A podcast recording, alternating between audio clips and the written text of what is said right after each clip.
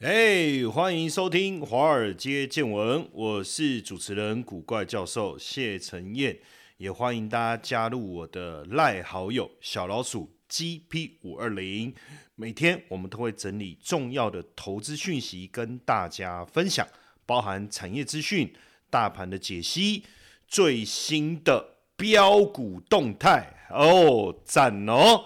好，那。呃，实际上我想也带大家回顾一下哈这一段时间这个美股财报的一个状况哦，因为这一轮我觉得大家一直在关注这个呃是否降息这件事哦，当然没有错哈，但是大家有没有发现说呃这个通货通膨这件事情哦，不但没有给美股带来压力哦，美股还持续的一个上攻。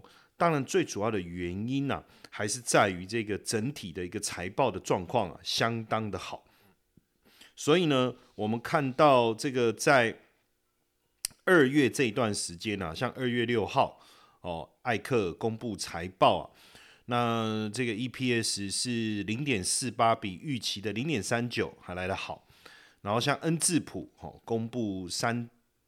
点零一哦，EPS 哦，比预期稍微差一点，然后那里来是二点四九，比预期来的好，二点四六哈。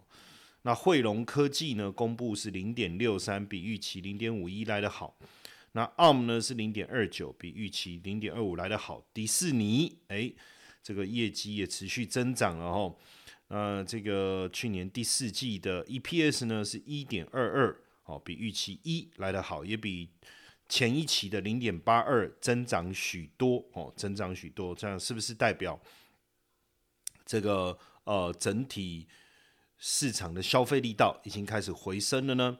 再来，新源系统哦，公布是二点八八哦，比预期二点二一哦来得好，也比前一期二点四九高高出许多了哈。那可口可乐哦，公布是零点七四，比预期零点四八来得好。那 Global Foundry 公布是零点五五，比预期的零点五一来的好。当然，几个重点的财报带大家看一下哦。AMD 啊，公布它的财报哈，那营收是六十一点七亿美元，季增六点三，年增率是九点七，优于预期的六十一点二哈。那 Data Center 跟 Client 表现比较好，那毛利率的部分是四七点二哦，四七点二。Data Center 跟 Client 表现也是比较好，哦，也是比较好。盈利率的部分哦上升，主要就是刚刚我们讲的 Data Center 哦跟 Client 的部分的一个成长。那财测的部分呢，就今年第一季财测营收是五十一到五十七亿，那年增率是百分之零点九。那就整个 Bloomberg 所呃，预估的一个 EPS 呢是三点九二美元，哦，收三点九二美元。那以未来展望来看呢，在 MI 三百的部分呢，具有更好的性价比哦。那工程师跟客户努力把部署时间缩短了，所以订单也增长了。那第四季的一个营收大致是符合公司在去年第三季所发布的一个预测。哦，那 M I 三百在今年营收贡献会超过三十五亿美元哦，超过超过三十五亿美元。那这个部分的预测当然来自于一些比较明确的订单呐，后续应该还会有强劲的一个增长。那在 A I P C 的部分呢，P C 的销售量的成长还是要看大环境哦，看大环境。那企业会不会有换机潮？哦，会不会有换机潮？当然还是持续看好 Client 跟 Server C P U 市占率的一个增加。那二零二七年有可能达到四千亿美元的 AI 市场，主要是这个 AI 推论的需求会超过 AI 训练的需求，哦，所以会有更多元的晶片产品需要呃来应付客户的需求了哈。那另外在这个呃 Microsoft 的部分呢哈，呃去年第四季的一个。营收是六百二十点二亿美元，年增率十七点六，优于市场预期的六百一十一点二亿哦，二亿。那毛利率呢，六十八点四，年增率一点六帕。那盈利率是四十三点六，EPS 是二点九三，哦，年增率三十三点二，比预期的二点七八来得好。那就今年第一季财测的部分来看，营收是六百亿到六百一十亿，哦，销货成本是一百八十六到一百八十八亿，哈，营业费用一百五十八亿到一百五十九亿。那预估 EPS 是十一点四六，哦，十一点四六。那目标价大概落在四百一十三附近了，哈。那整体来看，生产力跟商业流程目前整体的营运状况都优于预期，哦，商业 Office 三六零哦三六五了，哈，三六五成长十七趴，哦，十七趴。那预期营收大概年增率会落在十到十二趴左右。那智能云的部分也优于预期，盈利率也也增长哦。呃，Azure 的云端服务成长百分之三十哦，那其中有百分之六的成长是来自于 AI 的一个贡献。那个人计算业务的部分呢，其中营收成长百分之十五是来自于暴视动视暴雪哦，游戏业务的成长四十高达四十九趴。那预期 PC 的销量应该回到疫情前的一个水准。所以资本支出一百一十五亿美元，好，一百一十五亿美元。那在 Google 的部分呢？第四季的财报营收是八百六十三点一亿美元，年增率十三点五趴，哦，比预期来得好。毛利率高达五十六点五，哦，高达五十六点五。那盈利率二十七点五，EPS 是一点六四。资本支出一百一十亿美元，最大的支出是在伺服器，哦，伺服器。那今年的资本支出应该会比去年再来的增加，哈。那今年的第一期会会降低新人的招募，会降低新人招募。那在 Google 广告的部分呢，年增率是十一趴，比预期来的少。那就 Google 搜寻的部分，年增率是不错的哈。YouTube 广告的部分稍微低于预期。那 YouTube 广告最近期营收成长来源，我还是主要营收成长来源啊。不过有增速有低于 Facebook 哈，还有抖音好，还有抖音。那 Google 云端的部分倒是真的不错，哦年增率五十二十五点七，二十五点七。那 Apple 的部分，应该 Apple 也是最近在科技七巨头当中，股价相对增幅比较低的哈。那看一下它的财报，第四季营收是一千一百九十五点八亿，年增率只有二点一，哦，二点一，毛利率四十五点九，哦，产品组合开始优化，哈，毛利率是创了新高。盈利率是三十三点八，EPS 二点一八。那就今年第一季来讲，基本上营收大概是持平了哦。那 iPhone 的部分的营收五百一十三点三亿哦，服务的营收会成长，大概在十一点三，十一点三。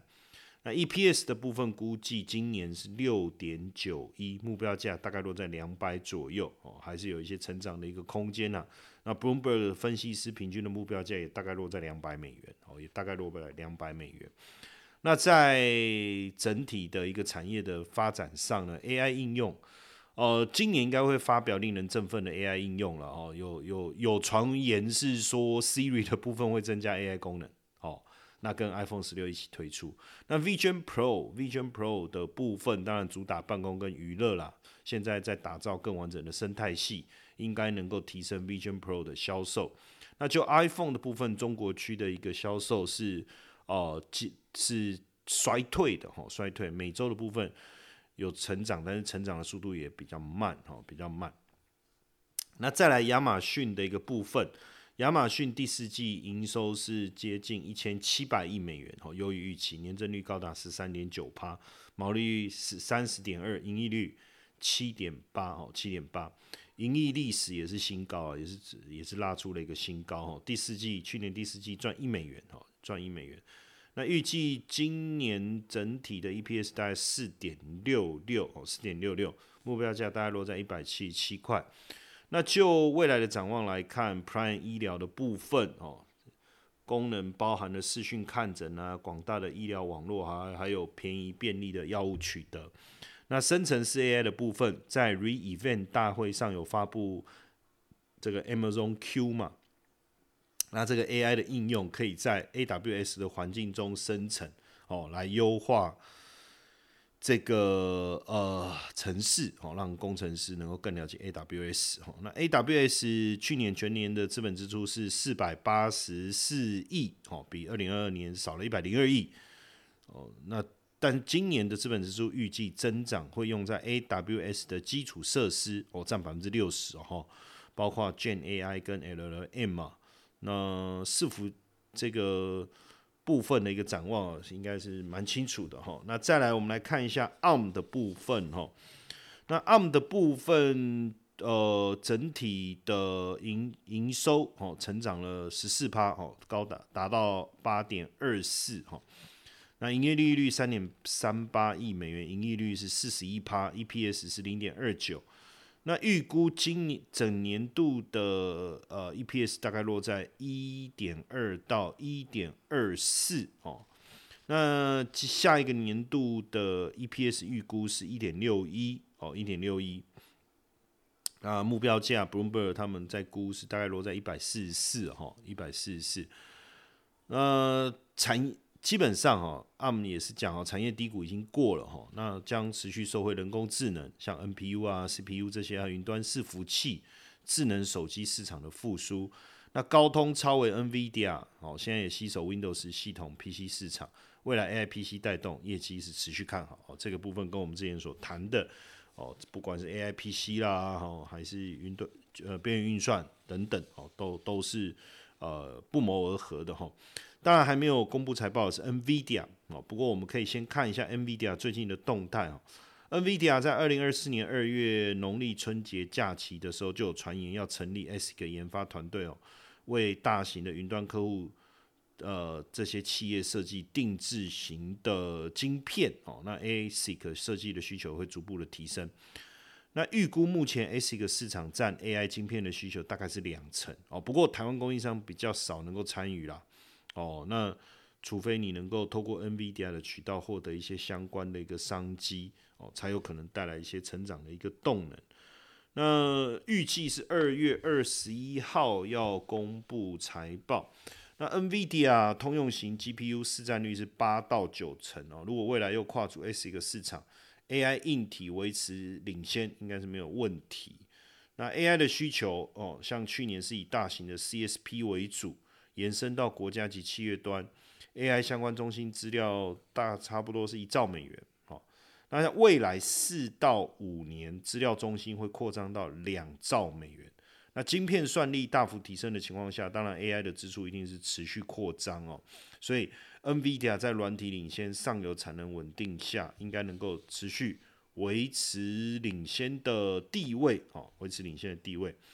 那当然，这个 AI 应用的导入啊，手机的主板一定会迎来升级哈。Galaxy 二十四它现在导入 AI 模型嘛，也推出多项 AI 功能。我这几天也在看了，再试一下它。那比如说，你截你以前我们搜寻一定是打文字嘛，可是你看到一张图，看到一个建筑物或看到一个场景，你要怎么搜寻？你不知道怎么搜寻嘛？你接下来用这个手机，你只要把那个画面圈起来，它就告。在搜寻，他就告诉你这是哪里，甚至他们做那个照片的合成什么的，哇，那个我都觉得哦翻译啦什么的这些，哇，真的是很厉害。所以我觉得以后照片啊造假可能性就越来越高了。那 AI 功能带动手机 AP 记忆体规格的提高哈，那未来这个安卓的旗舰手机主板的规格哦也会升级哦，升级从 HDI 升级到 SLP 哦，就是内载版哦，类载版，这些都是各位要去关注的一个重点了哈。那就今年来讲，以国际股市的角度哦，呃，目前大家比较关注的哈，包含了像这个 NVIDIA 哦，它是全球 server GPU 的龙头嘛，Micron 哦，美系记忆体龙头美光啊，还有 Dell 就 PC 加 server 的需求的。改善哦，那 AI 会带来成长的空间。那 Wolfspeed 哦，这是全球最大的 SIC 功率元件供应商，Salesforce 哦，还有这个 Costco 哦、Visa，还有包括这个 A L Lily，所以你可以看得出来这个方向的话，那这也是我想联动到台股今年的选股的主轴啊。那所以我们先把这几个重要的国际呃国际股市的这个。个股呢，先做一个介绍，那也让大家有一个心理准备，也比较知道说未来你在操作台股的时候，你要观察的指标是哪一些。哦，那像这个 NVIDIA，那 NVIDIA 呢是全球 server GPU 的龙头哈。那他们主要的四大事业体就是包含了 data center、gaming、专业视觉跟车用哈。那 AI 市场其实才刚起飞，很多多数的应用还在 training 当中，所以未来扩大到 in inference 这些增长的空间很大哦。那 NVIDIA GPU 在包括 AI 等高阶运算是有优势的哈。那在 AI 的市占率超过七成，AI 产品单价跟利润率高啊。哦，他们现在也加速新世币新世代产品的开发，来去缩短这个新品推出的时间。那预期今年整体来讲，AI 应该是续热了哈，续热。那整个车用的部分哦，也会持续的一个增长，所以应该有助于 NVIDIA 哦持续股价持续的走高了。那美光的部分，它是美系的记忆体龙头厂哦。全球前三大低润厂哈，也是唯一一家非韩系哈非韩系的这个业者哈。那其他就三呃韩系就三星跟那个海海力士啊哦。那基本上记忆体产业呢，已经经过这个最严峻的价格下滑的产业下行的一个周期哦。坦白讲，业者在去年。整体来讲，业绩当然是苦不堪言了。不过今年预期低基期，再加上很多终端的应用回温的带动下，哦，整体产业的发展应该是相当好。那就营运来讲，确实是逐步改善。大多数的业者哈都开始有止血的迹象了啦哈。那也看好，就是说今年在 ASB 驱动营收增长哦，改善。像应该算是能够改善的一年了哈，那尤其是在 HBM 哦，HBM 的一个部分，那现在 HBM，HBM 主要就是在 AI 伺服器上面是它有一个比较强劲的一个需求啊哈，就是这个高频宽的一个记忆体。那再来看一下 d a l e 哈 d a l e 是全球最大电脑厂商之一哦。包括桌上型电脑啊、笔记型电脑啊、工作站啊、网络伺服器啊、资料储存产品啊、多媒体电脑周边硬体这些都有，都有。那现在这个当然标准伺服器，感觉上好像面临的 AI 伺服器的预算的排挤哦，但实际上利空的因素已经得到了解决哦。那目前看起来整体伺服器的出货。应该有机会逐季的增长哦，逐季的增长。那 AI 的应用也挹注了这个伺服器需求哦。从这个大型的 CSP 训练模型会持续的一个更新，那企业端也会随着经济复苏重回成长。那国家级资料中心的建制呢，也同步推动。AI 伺服器明年成长哦，这个是应该今年、明年的一个成长变得非常重要。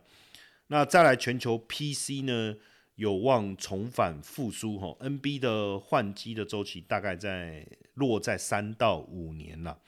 那因为二零二零年那时候疫情大爆发嘛，NB 的需求大增，那预期那一批的笔电应该开始进入换机周期哦。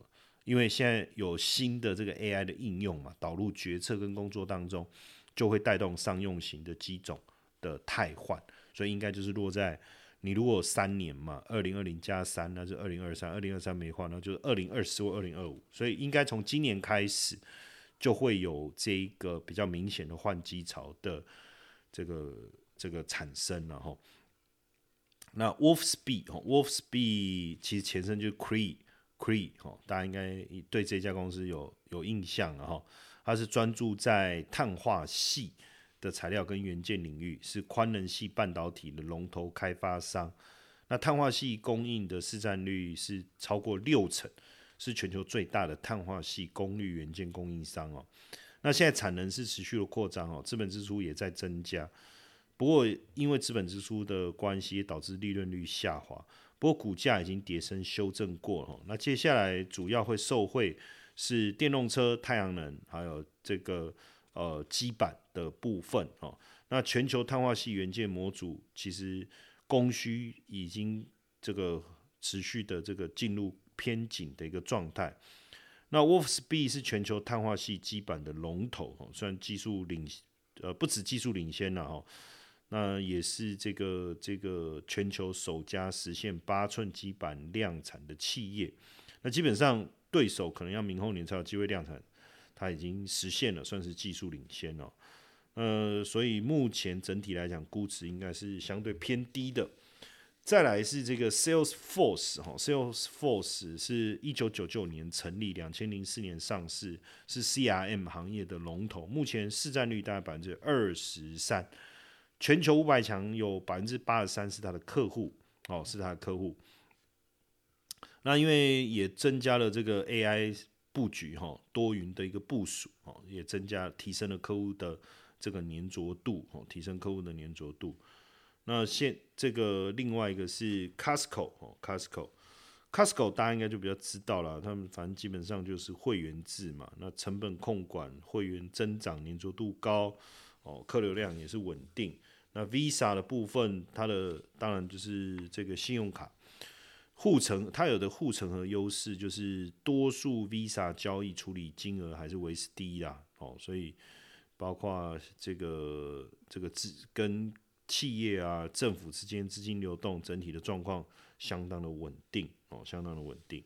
所以大致上几个重量级的美股，我们稍微做个介绍，也让大家多认识一下。当然，未来我们要从这个地方去关注它对台股的一个影响，好不好？那当然，你想要呃拿到更多相关的股票的投资的一个资讯，也欢迎大家加我的 line 哦，小老鼠 GP 五二零。当然，对节目所提到的一些内容有任何的建议，也欢迎到我的 line 留言给我。那我们再来看看怎么样去呃回应大家，甚至提供对大家更有帮助的一个内容。那持续关关注我们的华尔街见闻，好不好？哦，持续的收听，谢谢大家。